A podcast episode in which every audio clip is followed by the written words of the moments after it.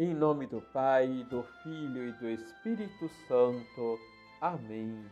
Paz, Paz e, oração. e oração. Olá, tudo bem com você? O caminho rumo à unidade começa com uma transformação do coração, com uma conversão interior. Papa Francisco. Liturgia, Liturgia diária. diária. Jesus está na sinagoga de Nazaré ele anuncia sua missão, como podemos ler nos versículos anteriores do capítulo 4. Ele é o Messias, Salvador e Libertador. Os que o ouvem ficam espantados e maravilhados diante do anúncio de Jesus e se perguntam como ele podia falar com tanto poder, onde ele conseguiu tudo isso. Houve um espanto, um tumulto, mas todos o olhavam com desprezo. Na liturgia, lemos o Evangelho de Lucas, capítulo 4, versículos de 24 a 30. Jesus responde à reação do seu anúncio. O fato dele ser de Nazaré havia ofuscado as pessoas que o enxergavam apenas como o menino do carpinteiro José. Ele não se surpreende com essa recepção e afirma: nenhum profeta é aceito em seu próprio país. Em seguida, cita dois exemplos, tirados da vida de dois conhecidos profetas do Antigo Testamento, que foram bem acolhidos em outras regiões. Quando houve uma grande fome entre os israelitas, foi uma viúva de Sidônia que foi ajudada por Elias.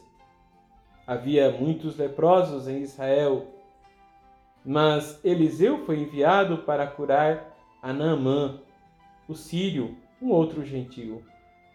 Diante do que Jesus falou, os seus ouvintes ficaram furiosos, achando que as suas palavras eram arrogantes e insultuosas, e julgavam que Jesus era apenas um impostor.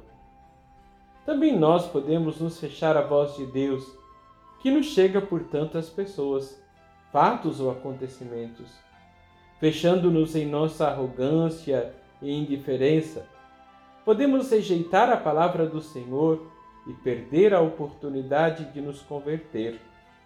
O Papa Francisco, em sua homilia, no dia 5 de março de 2018, nos lembrava dos três tipos de conversões que a Quaresma nos proporciona: a conversão das obras, pelas quais somos ajudados pelo jejum, esmola e penitência, a conversão dos sentimentos, como a compaixão, da qual nos lembra a parábola do bom samaritano, e a conversão dos pensamentos, de maneira que tanto nosso agir como nosso sentir e pensar manifestem um novo jeito de viver, um jeito verdadeiramente cristão.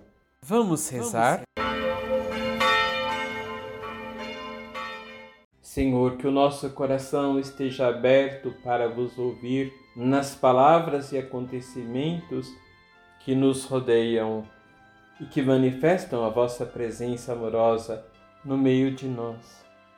Dai-nos, Senhor, pela força do vosso Espírito, a graça de uma verdadeira conversão e de um coração, mente e sentimentos renovados. Assim seja. Abençoe-vos o Deus Todo-Poderoso, Pai, Filho e Espírito Santo. Amém.